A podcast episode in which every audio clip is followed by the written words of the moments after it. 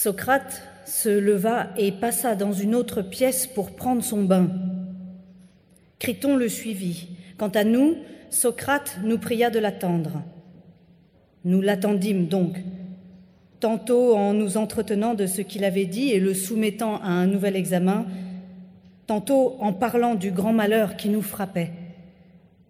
Nous nous sentions véritablement privés d'un père et réduits à vivre désormais comme des orphelins. Quand il eut pris son bain, on lui amena ses enfants. Il avait deux fils encore petits et un grand, et ses parentes arrivèrent aussi. Il s'entretint avec elles en présence de Criton, leur fit ses recommandations, puis il dit aux femmes et à ses enfants de se retirer, et lui-même revint nous trouver. Le soleil était près de son coucher, car Socrate était resté longtemps à l'intérieur.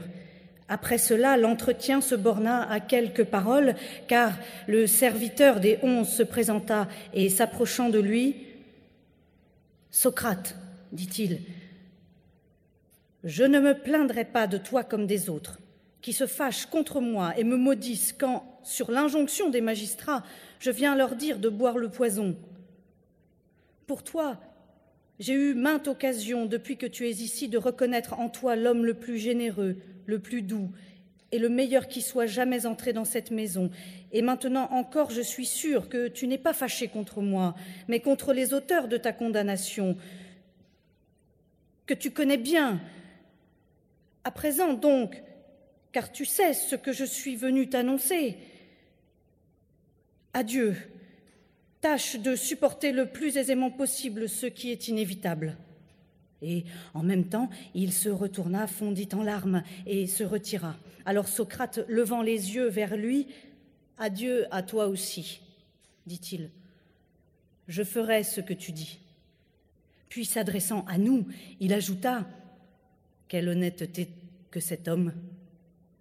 Durant tout le temps que j'ai été ici, il est venu me voir et causer de temps à autre avec moi. C'était le meilleur des hommes, et maintenant encore avec quelle générosité il me pleure. Mais allons, crie-t-on, obéissons-lui. Qu'on m'apporte le poison s'il est broyé, sinon qu'on le broie. Criton lui répondit Mais je crois, Socrate, que le soleil est encore sur les montagnes et qu'il n'est pas encore couché. D'ailleurs, je sais que bien d'autres ne boivent le poison que longtemps après que l'ordre leur en a été donné, après avoir dîné et bu copieusement, que quelques-uns même ont joui des faveurs de ceux qu'ils aimaient. Ne te presse donc pas. Tu as encore du temps. Il est naturel, répartit Socrate, que les gens dont tu parles se conduisent ainsi. Car ils croient que c'est autant de gagner. Quant à moi, il est naturel aussi que je n'en fasse rien, car je n'ai, je crois, rien à gagner à boire un peu plus tard. Je ne ferai que me rendre ridicule à mes propres yeux en m'accrochant à la vie et en épargnant une chose que je n'ai déjà plus. Mais allons, dit-il, écoute-moi et ne me contrarie pas. À ces mots, Criton fit signe à son esclave qui se tenait près de lui. L'esclave sortit et, après être resté un bon moment, rentra avec celui qui devait donner le poison, qu'il portait tout broyé dans une coupe. En voyant cet homme, Socrate dit Eh bien, mon brave, comme tu es au courant de ces choses, dis-moi ce que j'ai à faire. Pas autre chose, répondit-il, que de te promener quand tu auras bu jusqu'à ce que tu sentes tes jambes s'alourdir, et alors de te coucher, le poison agira ainsi de lui-même.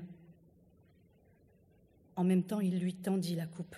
Socrate la prit avec une sérénité parfaite et qu'écrate, sans trembler, sans changer de couleur ni de visage, mais regardant l'homme en dessous de ce regard de taureau qui lui était habituel. Que dirais-tu?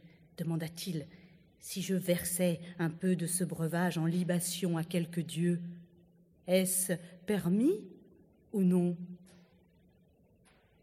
Nous n'en broyons, Socrate, dit l'homme, que juste ce qu'il en faut boire.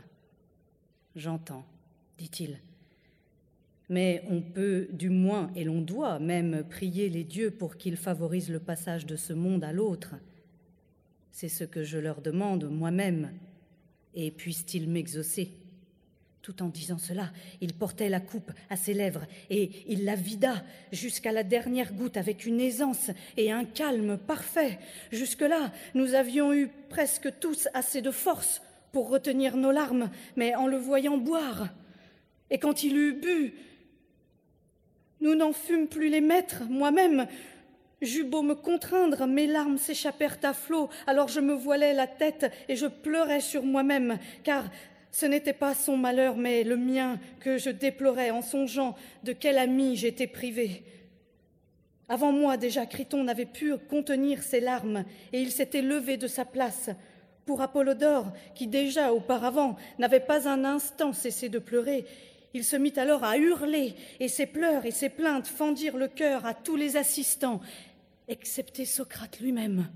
Que faites-vous là s'écria-t-il.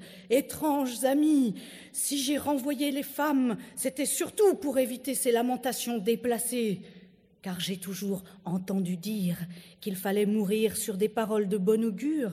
Soyez donc calmes et fermes. En entendant ces reproches, nous rougîmes et nous retâmes de pleurer. Quant à lui, après avoir marché, il dit que ses jambes s'alourdissaient et il se coucha sur le dos, comme l'homme le lui avait recommandé.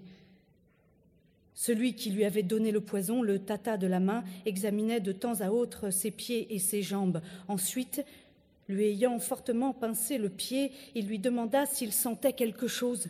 Socrate répondit que non. Il lui pinça ensuite le bas des jambes et, portant les mains plus haut, il nous faisait voir ainsi que le corps se glaçait et se raidissait. Et le touchant encore, il déclara que quand le froid aurait gagné le cœur, Socrate s'en irait.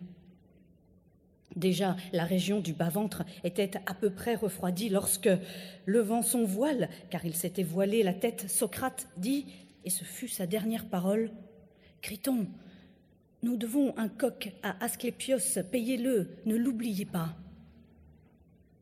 Oui, ce sera fait, dit Criton, mais vois si tu as quelque autre chose à nous dire. À cette question, il ne répondit pas mais quelques instants après, il eut un sursaut. L'homme le découvrit. Il avait les yeux fixes. En voyant cela, Criton lui ferma la bouche et les yeux.